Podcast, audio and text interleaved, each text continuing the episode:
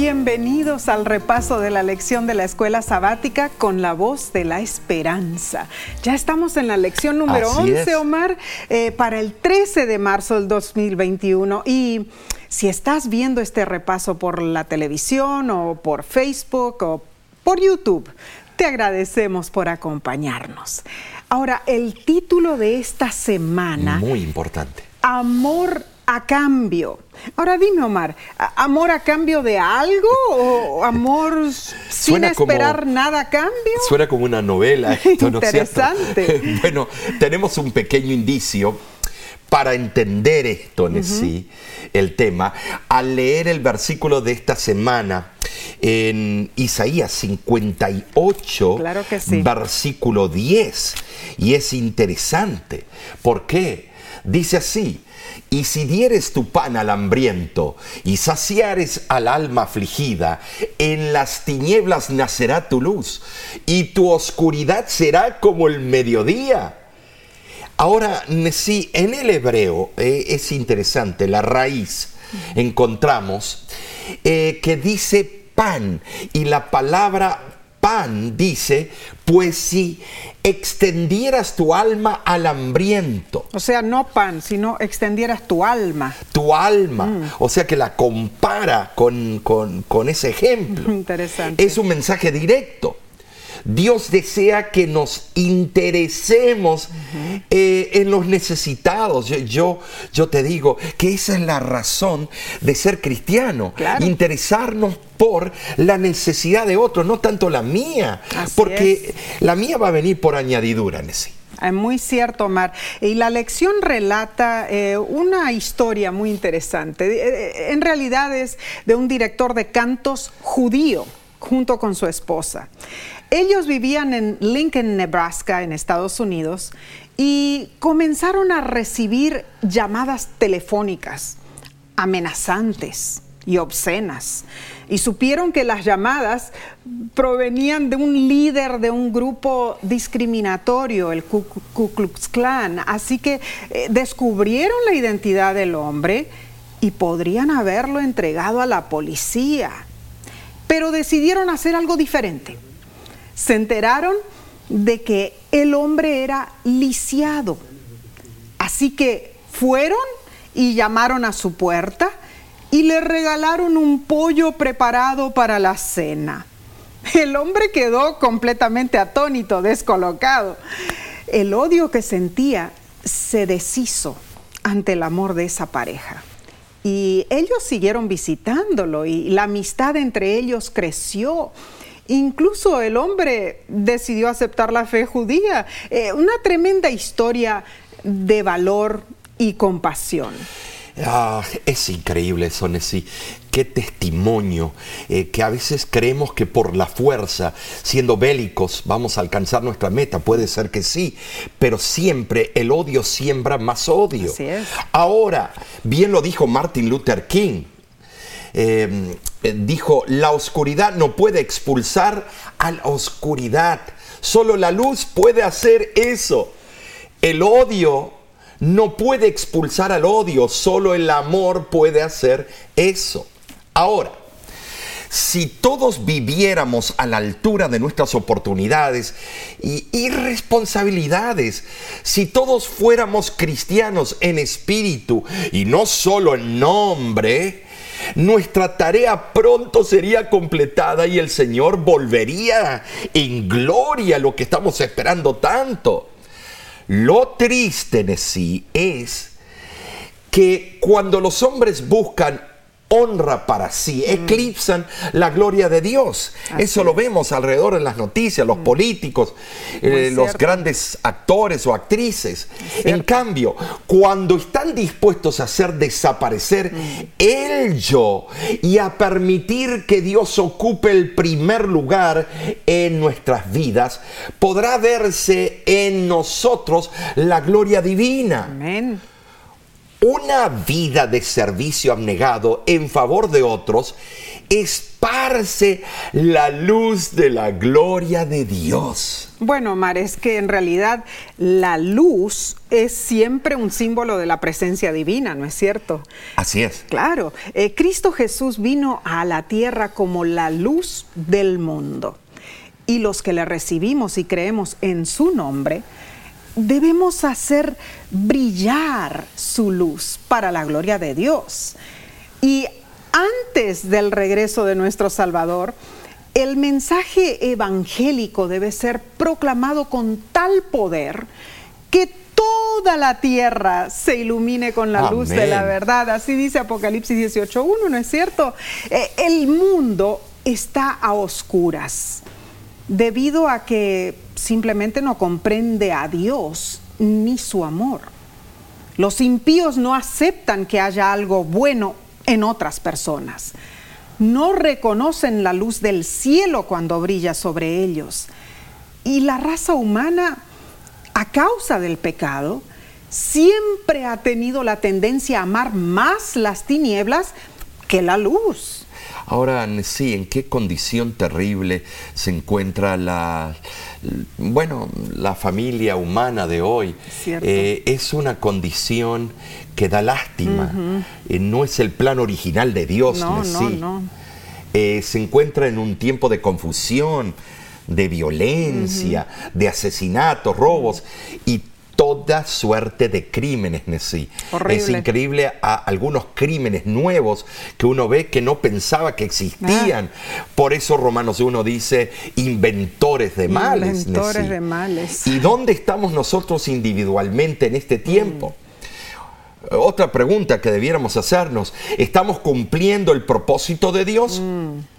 Debemos más que nunca buscar diariamente tener eh, la mente de Cristo y hacer su voluntad y yo diría, decía, en palabras y en hechos. Claro, eh, muy cierto, Mar, porque eh, así, así como lo hizo esa pareja en Nebraska, ¿no es cierto? Al, al compartir su cena con el que les estaba oprimiendo, ellos lograron liberarlo a ese hombre de sus propias ataduras de odio, de prejuicios injustos.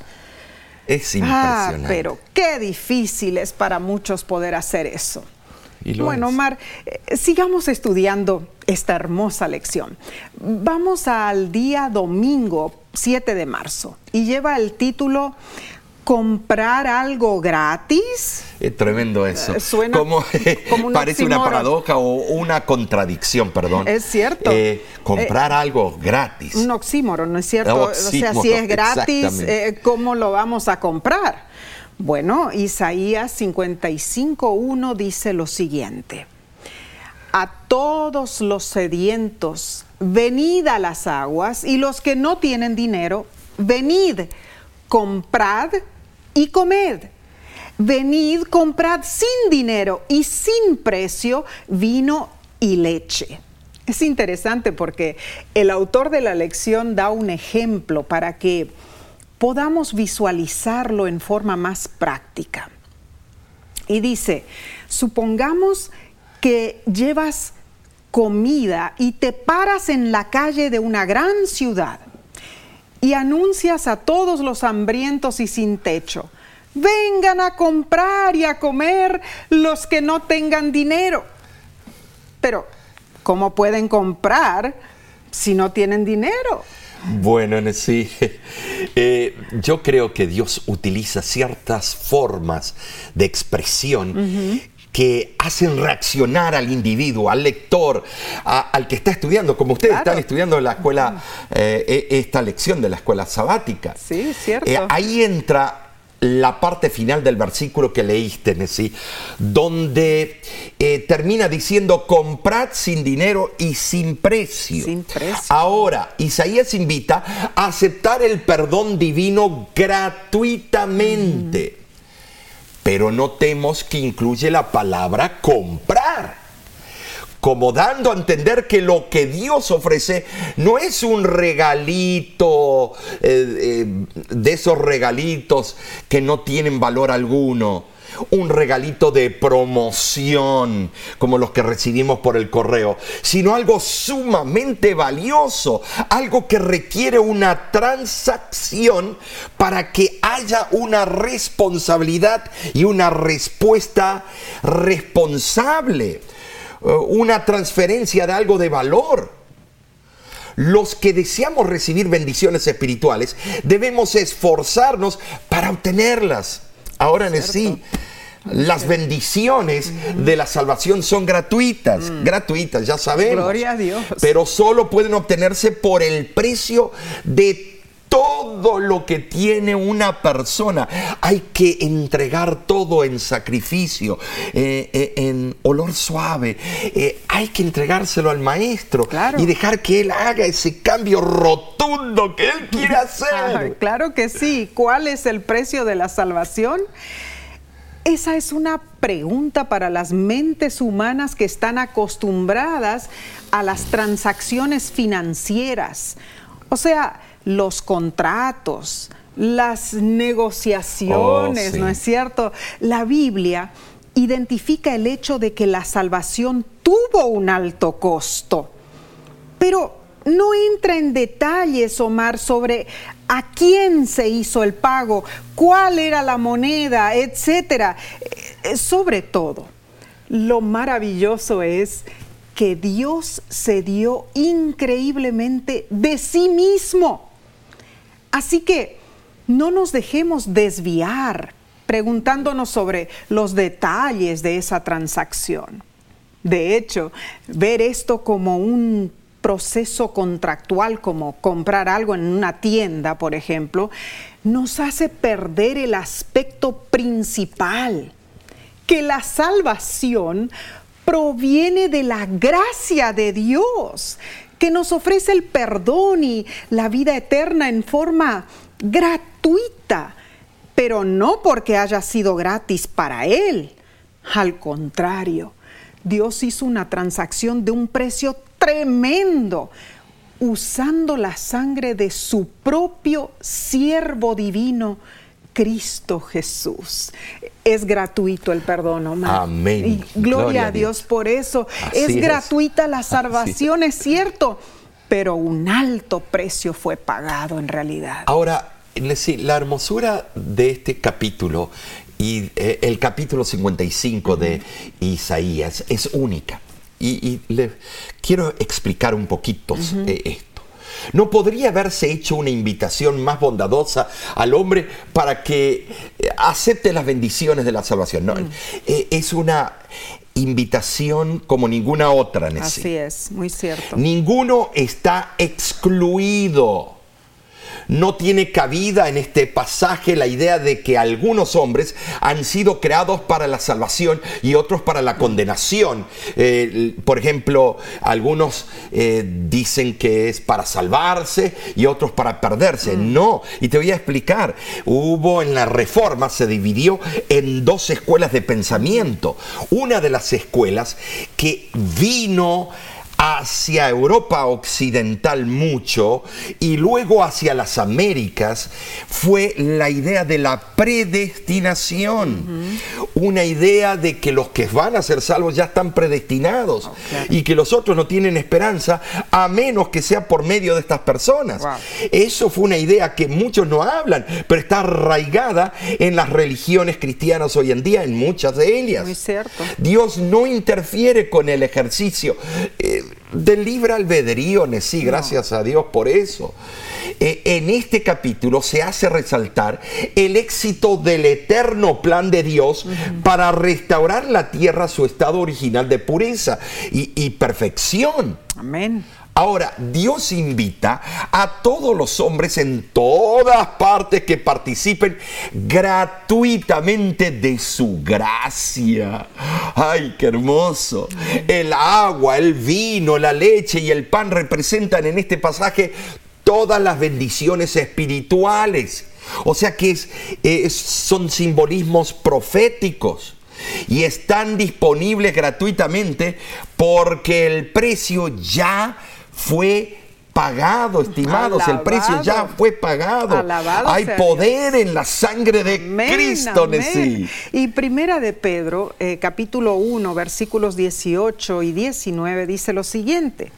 Sabiendo que fuisteis rescatados de vuestra vana manera de vivir, la cual recibisteis de vuestros padres, no con cosas corruptibles como oro o plata, sino con la sangre preciosa de Cristo, como de un cordero sin mancha y sin contaminación. Bueno, la persona que no es cristiana es en realidad impotente para erradicar los males personales y los males sociales, Así Omar. sí. E- Esa persona no encuentra un significado satisfactorio en su vida presente, ni tampoco tiene una esperanza viva para el futuro. Es en realidad necesario vivir una vida completamente nueva para sustituir aquella que es inoperante.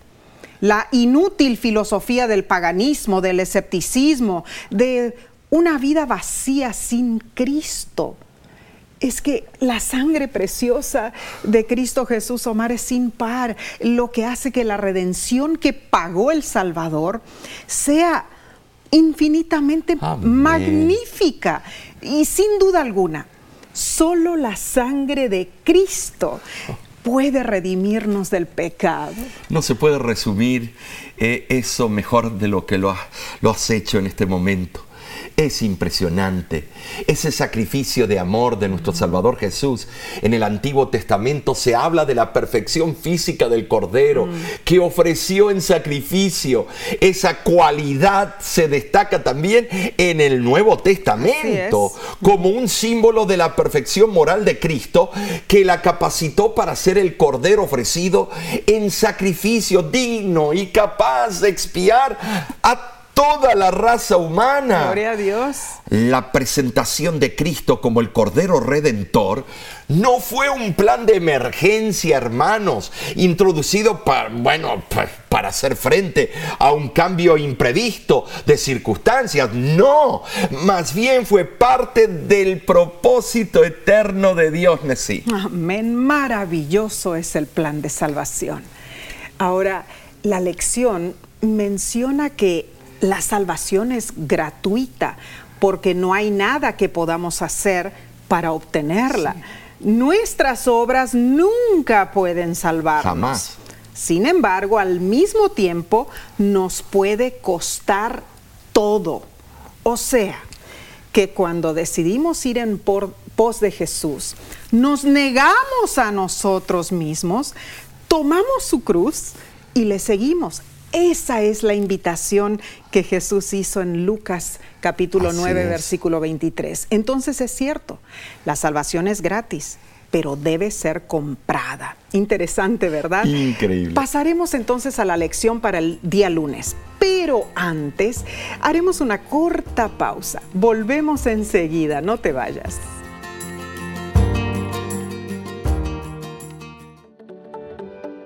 En nuestra aplicación puedes encontrar más contenido como este que te ayudará en tu vida espiritual. Lo puedes descargar visitando nuestra página web lavoz.org.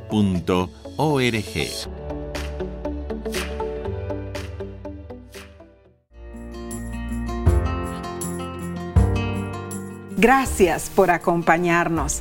Esta lección, Omar, está interesantísima, Tremenda. ¿no es cierto? Eh, y la parte del lunes 8 de marzo se titula Altos pensamientos y caminos.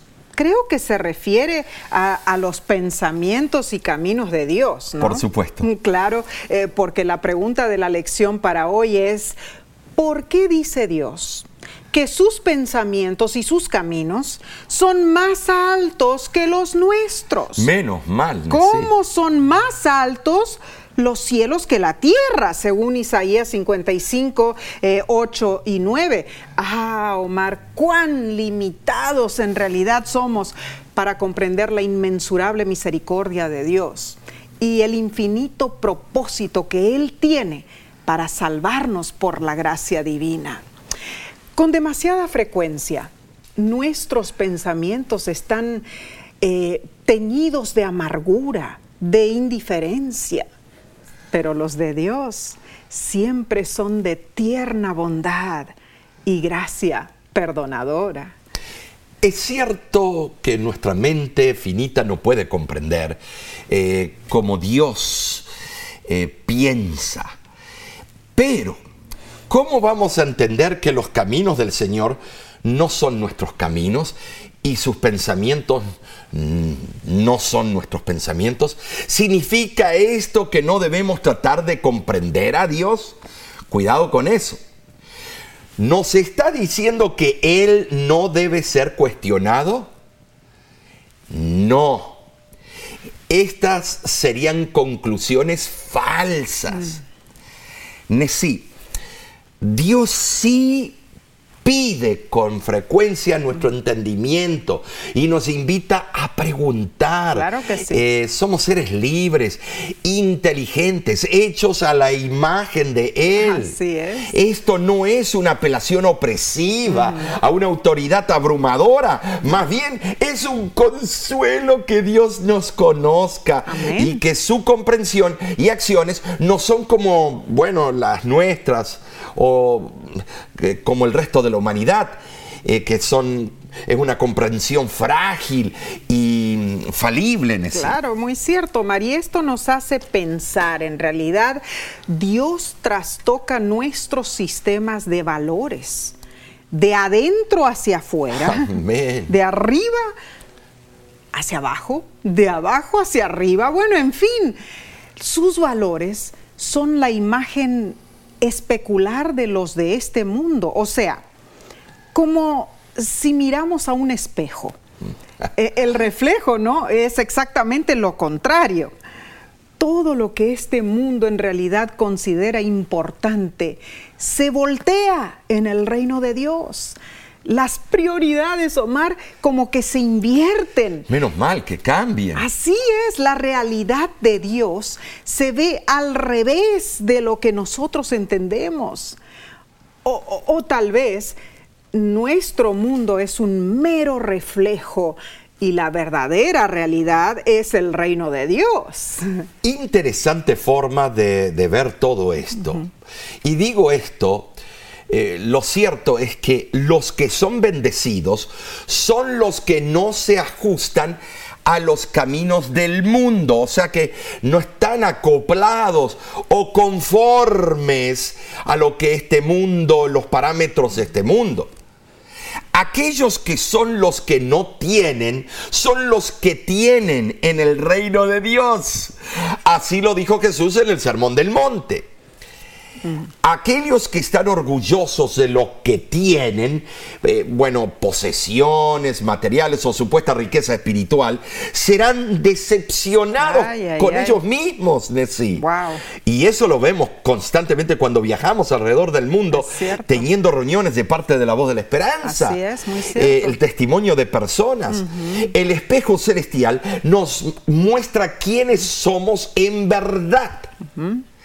Nos muestra que lo, lo que más valoramos no, no tiene valor No. delante de Dios. El tesoro verdadero y du- durare- eh, duradero está en, yo diría, en conocer y confiar en Dios y en valorar sus caminos. Y también eh, sí, eh, debemos detenernos un poco en aceptar su salvación eterna. Eh, aceptarla no significa en, en teoría, sino en la práctica. Eh, eh, debemos enamorarnos del concepto de lo que es la salvación. Así es, Omar. Entregar todo nuestro ser. Claro, porque bueno, eh, eh, el hombre en realidad piensa en el tiempo lineal, ¿no es cierto? Exactamente. Dios ve la eternidad. Dimensional. Claro, Ve todas las dimensiones. Es cierto.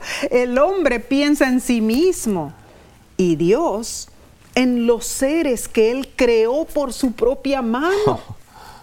El hombre piensa en lo que puede obtener, mientras que Dios piensa en lo que puede dar. ¡Wow! Maravilloso es el plan de Dios. E, el libro La verdad acerca de los ángeles dice lo siguiente, Omar. El tema de la redención es uno en el que anhelan mirar los ángeles. Será la ciencia y canción de los redimidos por los siglos sin fin de la eternidad. ¿Acaso no merece ser estudiado y meditado cuidadosamente ahora? Claro que lo debemos esto estudiar. Cierto. Y, es, es imperativo, eh, es necesario que demos la importancia a un tema tal. Debemos compenetrarnos en valorar todo lo que Dios mm. es para ti y para mí. Claro. Para todos. La lección nos invita a considerar lo que hemos hecho. Mm. Las personas que hemos lastimado, las palabras desagradables que pronunciamos, mm. la manera en que decepcionamos a los demás. Ahora, sin embargo, Jesús desea perdonarnos y en este momento podemos presentarnos ante Dios como perfectos y justos por su gracia. Si esto no es un ministerio, un misterio, ¿qué es? Ah, es tremendo, Omar, cuando cuando me pongo a pensar en todo lo que yo hago, en las diferentes, oh, ah, en los diferentes círculos, ¿no es cierto?, en los que me encuentro, en el supermercado, cuando voy de compras por la comida. A veces me impaciento con la gente que está enfrente de, de mí en la fila, ¿no es cierto? ¿Por qué no se apura la cajera? Cuando estamos en el vehículo manejando y nos impacientamos con los otros que están en la carretera. Todas esas cosas eh, llegan a ser algo real y peligroso para nosotros como seres humanos. Dios está dispuesto a perdonarnos a pesar de nuestras fallas. Es que todos los días estamos luchando con extremismos. Así es. somos como el reloj de los abuelos, eh, eh, que el péndulo va de, un, de mm. una parte a la otra. No, no nos centramos. Y por eso eh, dice, miradme a mí todos los confines de la tierra y seréis salvos. el único que puede traer balance a la vida es Cristo. Amén. Alabado sea Dios por su perdón. Así que ahora vamos a pasar a la lección del día martes, 9 de marzo. se titula Amigos de ayuno. y en Isaías 58.3 vemos un concepto interesante sobre el ayuno. Dice lo siguiente. ¿Por qué dicen ayunamos y no hiciste caso? ¿Humillamos nuestras almas y no te diste por entendido? He aquí que en el día de vuestro ayuno buscáis vuestro propio gusto y oprimís a todos vuestros, vuestros trabajadores. Ay, la hipocresía, Omar. La hipocresía había saturado la vida religiosa de esta gente. Los hipócritas creían que podrían ser aceptados ante Dios y se sometían a diversas penitencias. Pero en sí, eh, eh, hablamos como ellos en tercera persona mm. o segunda persona, esos hipócritas. Y nosotros lo mismo. Miremos lo que nosotros somos en el espejo perfecto de Cristo Jesús. Hay mucha hipocresía en todos nosotros, por favor. ¿A quién queremos engañar? Es cierto. Eh, cuando pensaban estas personas, y quizá nosotros también, que el ayuno expiaría o expiará nuestra iniquidad. Ah, nuestra mente entenebrecida no comprende que Dios es justo y que requiere rectitud de parte de sus hijos. Olvidamos que la esencia de la verdadera religión es la práctica de la justicia, la práctica de la misericordia, y la práctica de la humildad. Ahora, sí, yo no sé si tú recuerdas, estábamos en un lugar eh, cuidando de una iglesia que había, la mitad de la iglesia eran ultra veganos. Mm. Eh, es más, algunos eh, iban alrededor de ese estilo de vida que es muy bueno, muy bueno. Claro que sí. porque la dieta original era vegana. Claro que sí. Ah, Y, entonces hacían toda su experiencia de la salvación en eso. Mm. Entonces se tuvo una comida de sábado que ellos lo llamaban potluck. y, y yo estaba teniendo estudios bíblicos con ciertas visitas y ellos vinieron al servicio del sábado por primera vez y trajeron sus buenas canastas de pollo, ¿sí te acuerdas? Y otro trajo un estofado de carne. Lo hicieron con sinceridad. Con sinceridad, no era ni de puerco ni animal sucio, no, ellos habían aceptado el tema de Levíticos 11, pero yo te voy a decir, cómo los miraron. Mm. Y estábamos haciendo la fila para agarrar nuestra porción de comida. Y uno de estos eh, puritanos, que lo llamo, le dice al otro puritano y escuchan las visitas. Le dice, no comas de aquello que eso es inmundo. Eso tiene carne, cuerpo muerto. Eh, y, no comas eso. Eso es mm. pecado. Y me acerco y yo le digo, un momentito, un momentito, ¿quién erró? La persona que trajo y sacrificó sus fondos para traer un regalo a Dios aquí en esta comida en la iglesia o usted que ha criticado y no se ha acercado a esa persona a agradecerle por ese, por ese deseo de servir. Por el acto eh, de, por el acto de ellos. Eh, bueno, terminó ofendida la persona, la visita, y terminaron ofendidos, por supuesto, estos hermanos que le tuve que decir las cosas como son. Basan la salvación en puntos que no son puntos de salvación. Cierto. Son importantes porque es el templo del Espíritu Santo. Pero señores, hay que cuidar a las almas. Mm, Esos hipócritas ayunaban porque pensaban que con eso ganarían la aprobación divina. No captaban el sentido espiritual del ayuno y la observancia del sábado. Y, además, Nesí, creían que con cumplir la religión quedaban libres para complacer sus pasiones y para oprimir a los pobres y, a todos. En Mateo capítulo 6, versículo 2, vemos también a Jesús opinar al respecto. Amén por eso. Cuando pues des limosna, no hagas tocar trompeta delante de ti, como hacen, bueno, los hipócritas en las sinagogas y en las calles, para ser alabados por los hombres. Y Mateo 6, 16 expande.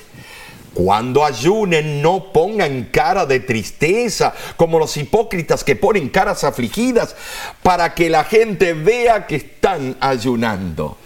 Bueno, la palabra hipócrita en el griego es hipocrités, así, así ¿verdad? Es, Hipocrités, que significa fingir, disimular, actor o actriz.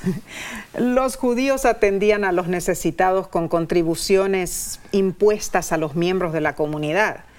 Los fondos eran aumentados por medio de donaciones voluntarias y se acostumbraba a permitir que el que hubiera contribuido con una suma excepcionalmente grande se sentara en un sitio de honor junto a los rabinos. Y entonces, Omar, claro, con demasiada frecuencia, ¿no es cierto? El deseo de ser alabado era el móvil de esos donativos. La referencia de que, que Jesús hizo en realidad eh, a la hipocresía, sin duda incluía también esa forma de fingimiento. Y muchos se no, enorgullecían de hacer sus ayunos. Mm. Impresionante. Parecía como se eh, esperaba que Dios los felicitara por su piedad, que le iban a acariciar la cabeza y, los hombros.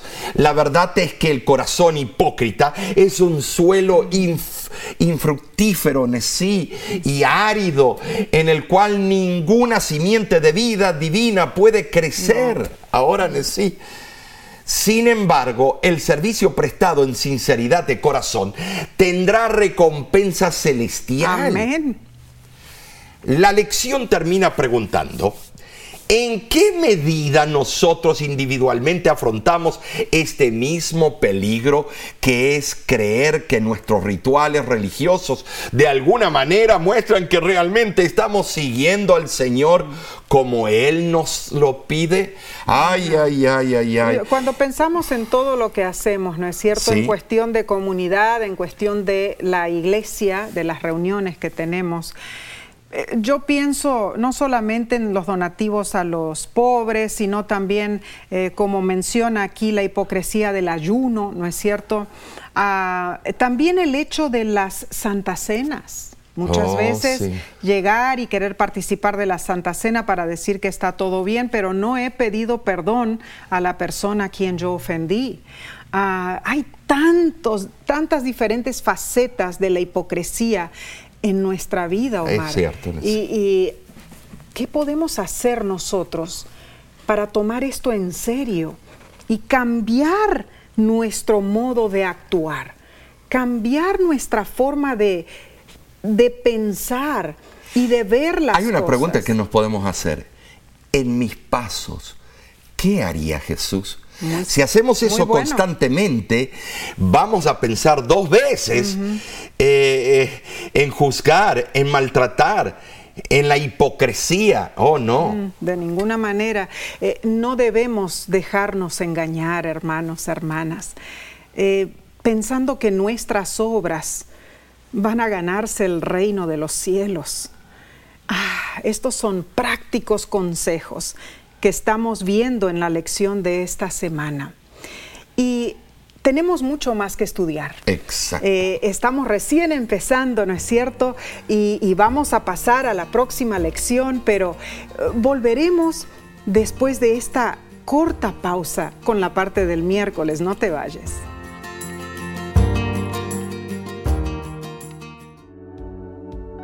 Con seguridad estás disfrutando este estudio de la escuela sabática. Te invitamos a buscarlo en formato de video por nuestro canal de YouTube. Lo puedes encontrar en youtube.com diagonal La Voz de la Esperanza.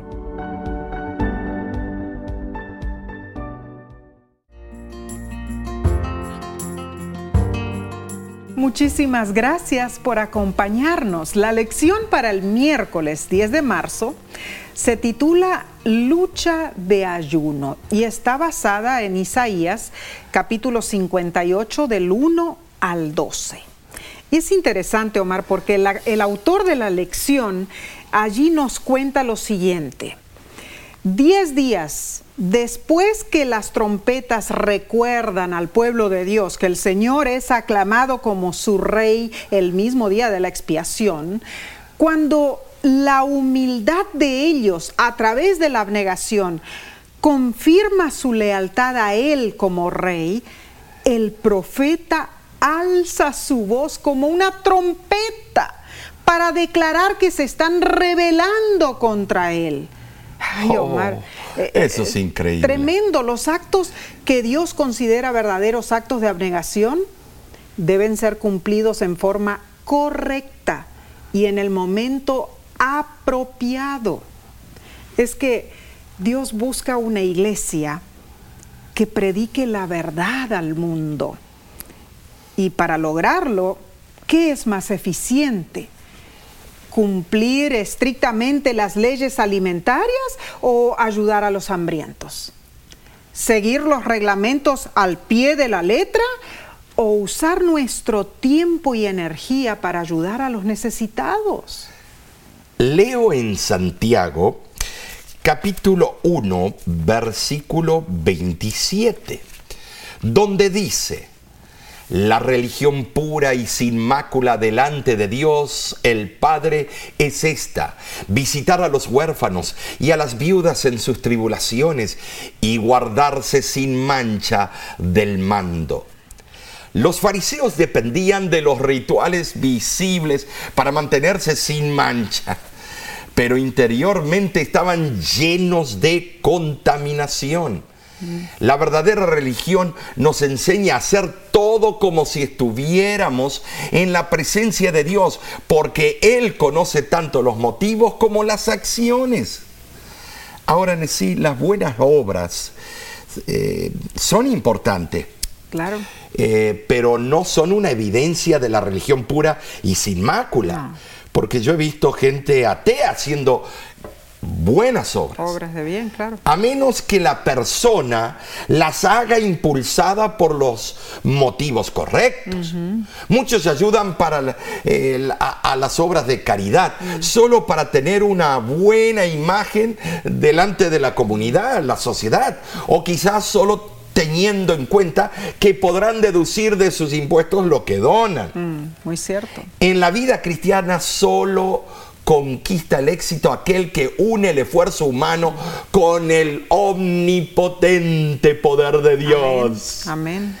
El mundo como existe en pecado, es sinónimo de malos principios y prácticas que son contrarias a la voluntad de Dios. Así es. El cristiano verdaderamente convertido evitará cualquier pensamiento o acción que lo manche con la inmundicia del mundo. Interesante, Omar, porque ah, hace unos días atrás estábamos mencionando el hecho de que los satélites, ¿no es cierto?, tienen la capacidad de ver lo que estamos haciendo Así es. eh, en todo lugar, o sea, sea que estemos en nuestra casa, en el baño, en la sala, en la calle, manejando, etcétera. Por todas partes. Pueden ver todo lo que hacemos y, y la hermana esta me dice, hermana, está en el baño, me ve el satélite.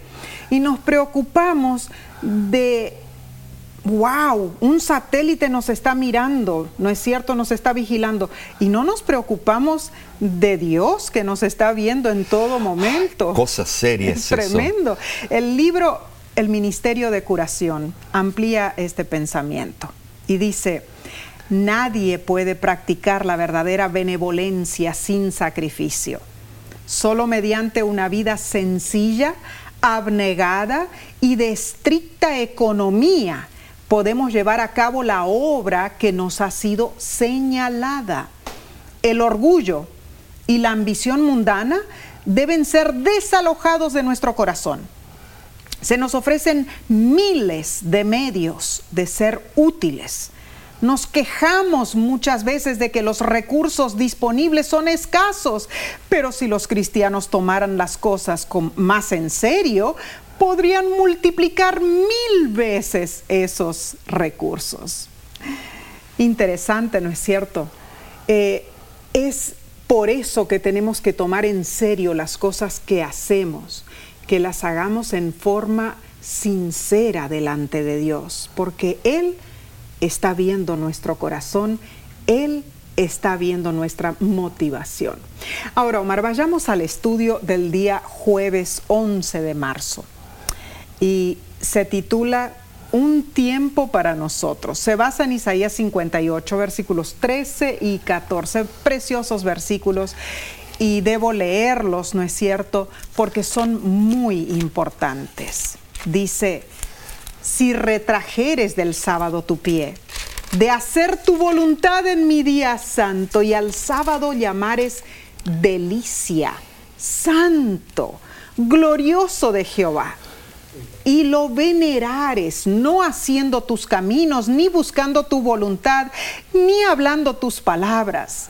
Entonces te deleitarás en Jehová, y yo te haré subir sobre las alturas de la tierra, y te daré a comer la heredad de Jacob tu padre, porque la boca de Jehová lo ha hablado. Hermosa promesa. Omar. Hermosa Eh, eh, promesa. la lección nos pondera la siguiente pregunta. ¿Por qué Isaías habla de, del sábado en estos versículos?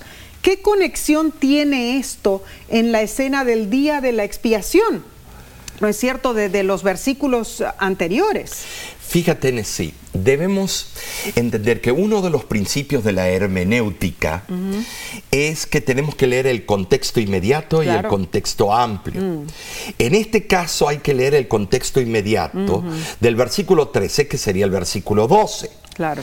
Ahora, sí, el versículo 12 te da, eh, te muestra el por qué el sábado es importante. Algo pasó. Vamos a leer el versículo 12 y aquí lo tengo en, en, mi Biblia. Y dice, y edificarán los de ti los desiertos antiguos, los cimientos de generación y, y generación levantarás. O sea que los cimientos fueron quebrantados, Mm. algo fue maltratado. Cierto. Y serás llamado reparador de portillos. Oh. Los portillos fueron rotos, fueron echados al piso. Restaurador de viviendas o de calzadas para habitar. Nesí. Entonces, cuando leemos ese versículo, vemos que algo fue pisoteado, fue. que algo fue arruinado, Claro. que algo fue desechado. ¿Y qué es ese algo? Y el versículo 13 lo acabas de leer. Si retrajere del sábado tu pie de hacer tu voluntad en mi día santo y el sábado llamares, oh, delicia, santo, glorioso de Jehová y lo venerares, no haciendo tus caminos. Estimados, el autor de la lección comenta al respecto en una forma interesante. Es, es tremendo. El día de la expiación anual era un día de reposo. Este día de reposo ceremonial especial era como el sábado semanal, en el que se prohib- prohibía todo tipo de trabajo. Por lo tanto, como lo reconocieron los primeros adventistas del séptimo día, la norma de que el periodo de descanso del día de la expiación tenía lugar de tarde a tarde, o sea, de puesta de sol a puesta de sol, Levítico 23, 32 nos informa que lo mismo se aplica al sábado semanal, que es el sábado impuesto por Dios al final de la creación. La obra de restauración debe comenzar con un reavivamiento de la verdadera observancia del sábado en honor del Señor del sábado, Amén. porque el sábado no tiene propiedades salvíficas. Eh, el sábado, cuya esencia es la comunión con Dios y la conmemoración de su poder creador y redentor en el día que Él santificó. El sábado tiene que ser delicia, no inmundicia en sí. Cierto, claro. Tenemos que nosotros gozar, buscar la razón eh, del día, no es para salvarnos a Mm. nosotros, sino que apunta al que nos salva. Su nombre es Cristo Jesús. El creador de todas las cosas, amén. Nunca fue el propósito divino que el sábado fuera un fin en sí mismo, ¿no es cierto? Eh, sino un medio por el cual el hombre pudiera conocer mejor el carácter y los propósitos de su creador. El día sábado en realidad nos proporciona la oportunidad de dominar nuestro egoísmo, de cultivar el hábito de hacer lo que agrada a Dios y lo que contribuye al bienestar de otras personas. Si es bien comprendido y correctamente observado, el día sábado es la clave de nuestra felicidad, tanto aquí como en el mundo venidero. Eso lo veremos después también. Eso es muy importante y muy cierto sí. Y lo digo porque la verdadera observancia del sábado conduce a la obra de reforma, reforma personal, no a ser ista, reformista, sino a ser reformado, Amén. muy diferente. Wow. El sábado es una de las mayores bendiciones que el amante creador nos ha dispensado. Amén. Y sí lo es. Nos Hermosa da alegría bendición. que llegue el día del Señor, ¿no es cierto? Los que consideran que el sábado es una carga, no han descubierto su verdadero sentido y valor. El sacrificio de Cristo, lo que Él hizo por nosotros. En cambio, cuando hacemos del sábado lo que Dios quiere que sea, Mm. participamos de una relación íntima con nuestro Señor Jesucristo y Creador Claro. de los claro. cielos y la tierra. Y, y en realidad, Memorial. si lo hacemos en forma personal y familiar, ¿no es cierto? Oh, Masli. Eso involucra toda nuestra existencia. Exactamente. Mostrarle también a nuestros hijos, a nuestros nietos, que estamos alegres y felices de guardar el día del Señor Eh, y, y no hacerlo como una carga, no esto, no lo otro, sino más bien recordar a nuestros hijos y a nuestros nietos que esas son las horas especiales de la semana en las cuales damos honor a aquel que nos creó, a aquel que nos redimió, aquel que vendrá pronto otra vez y nos llevará para vivir la vida eterna con él para siempre. O sea, de que es algo precioso en realidad. Y el libro El conflicto de los siglos corrobora que el sábado fue pisoteado, Oh, como tú lo dijiste. Dice lo siguiente, la brecha fue hecha en la ley de Dios cuando el sábado fue cambiado por el poder romano. Pero ha llegado el tiempo en que esa institución divina debe ser restaurada. La brecha debe ser reparada y levantados los cimientos de muchas generaciones. Entonces, para reparar esa brecha y para levantar los cimientos derribados, debemos considerar el sábado una delicia, como lo dice Isaías 58:13, y dejar de hacer nuestra voluntad en el día santo. ¿Cómo podemos armonizar las dos cosas? Manteniendo una comunión estrecha con Dios. Ahora, Nesí, el estudio de esta semana, eh, de la lección de esta semana, nos enseñó que el profeta Isaías en los capítulos 55 y 58, Nesí, hace un llamado para que el pueblo renuncie a sus pensamientos y sus caminos y regrese a Dios, quien perdona misericordiosamente, Nesí, Es cierto. y luego insiste en que los perdonados sean misericordiosos en armonía con el espíritu del sábado, porque el don del perdón de Dios, el don del perdón de Dios, si se lo recibe verdaderamente, transforma el corazón. Cierto, Ahora, Omar. Nesí, yo, yo veo Entonces los cambios que deben hacerse no es más bien ponerlos como eh, una orden para que otros lo hagan, sino más bien verlo cómo lo puedo hacer yo, en mí mismo. Claro, porque es beneficio, es como eh, tomar suplementos vitamínicos divinos, eh, es parte de la salud mental del cristiano, la salud intelectual. Eh, todos los días son iguales para Dios, estimados, todos. Pero si Dios quiso separar uno para Él, para que el ser humano eh, lo dedique a la comunión y comunicación con Él y recordarnos del memorial de la creación, ¿quién soy yo? Porque se me ocurre eh, decir que fue abolido, que fue esto, que fue lo otro, que el jueves es mejor, que el domingo es mejor. ¿Saben quién es el que hizo eso? Fue el anticristo. Claro. Eh, cuando lo cambió en el concilio de la Odisea, en el 336, en el canon 29. Los hombres lo cambiaron y fue predicho en el libro de Ezequiel capítulo 22 versículo 26. Dice que los líderes del cristianismo iban a hacer ese cambio en sí. Muy cierto, y en realidad muchas veces ignoramos ese punto esencial, ¿no es cierto? Porque hay personas que ven a, a una perso- un líder de la iglesia y le hacen caso en todo y no cuestionan, no estudian la palabra de Dios.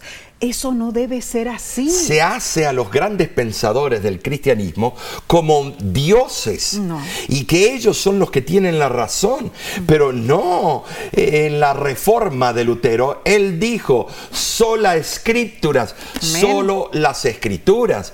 Debemos nosotros entender que las escrituras son la base de todas nuestras creencias. Algunos dicen, sí, pero no se puede aceptarlo literalmente, es Cuando te conviene, claro, es alegórica. Y cuando no nos conviene, es literal. Como cuando dice no matarás, eso sí es literal. Eh, estimados, pero eh, bueno, las mentiritas blancas, eh, mentiritas que no son consideradas muy graves, eso es alegórico, eso todo el mundo lo hace. No, de ninguna manera, Nesí. Nosotros estamos con la responsabilidad Amén. de tener una relación de amor con el creador de los cielos y la tierra. Y Él pidió de que le dediquemos el séptimo día y en el hebreo es Shabbat, Shabbatón, Shabbat es sacro ese día. Todos los días en el hebreo, en el calendario, eh, son nada más números. El único que Dios nombró es el séptimo bajo Shabbat.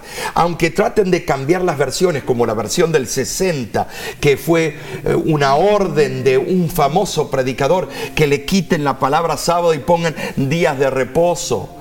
Bueno, estimados, y después un asterisco diciendo, mire a pie de página, mm. que aquí equivale a sábado. Eso es deshonesto. Eso es eh, hipocresía. Porque lo que dice en el original, en el hebreo, el hebreo o en el griego, lo vas a leer y te darás cuenta que es muy diferente a lo que algunos traductores hicieron para el beneficio de confundir al lector y decir que algo fue abolido cuando no lo fue. Así es, o sea que tenemos que tomar en serio nuestro estudio y la manera en que oímos la palabra de Dios, ¿no es cierto?, a través de los mensajes. Eh, muy importante, Omar, todo lo que hemos aprendido esta semana, eh, en realidad este, Dios ha sido grande con nosotros en iluminarnos con estos versículos del capítulo 55 y 58 de Isaías, ¿no es cierto? Así que la semana que viene vamos a oh, seguir con algo muy más especial porque eh, vamos a estudiar otro tema candente. ¿Y cómo se titula ese tema? Bueno, se titula El deseado de todas las gentes. Te invitamos a unirte nuevamente con nosotros por este mismo medio, para que juntos estudiemos la palabra de Dios. Estimados, gracias. Gracias por unirte con nosotros para estudiar la palabra de Dios.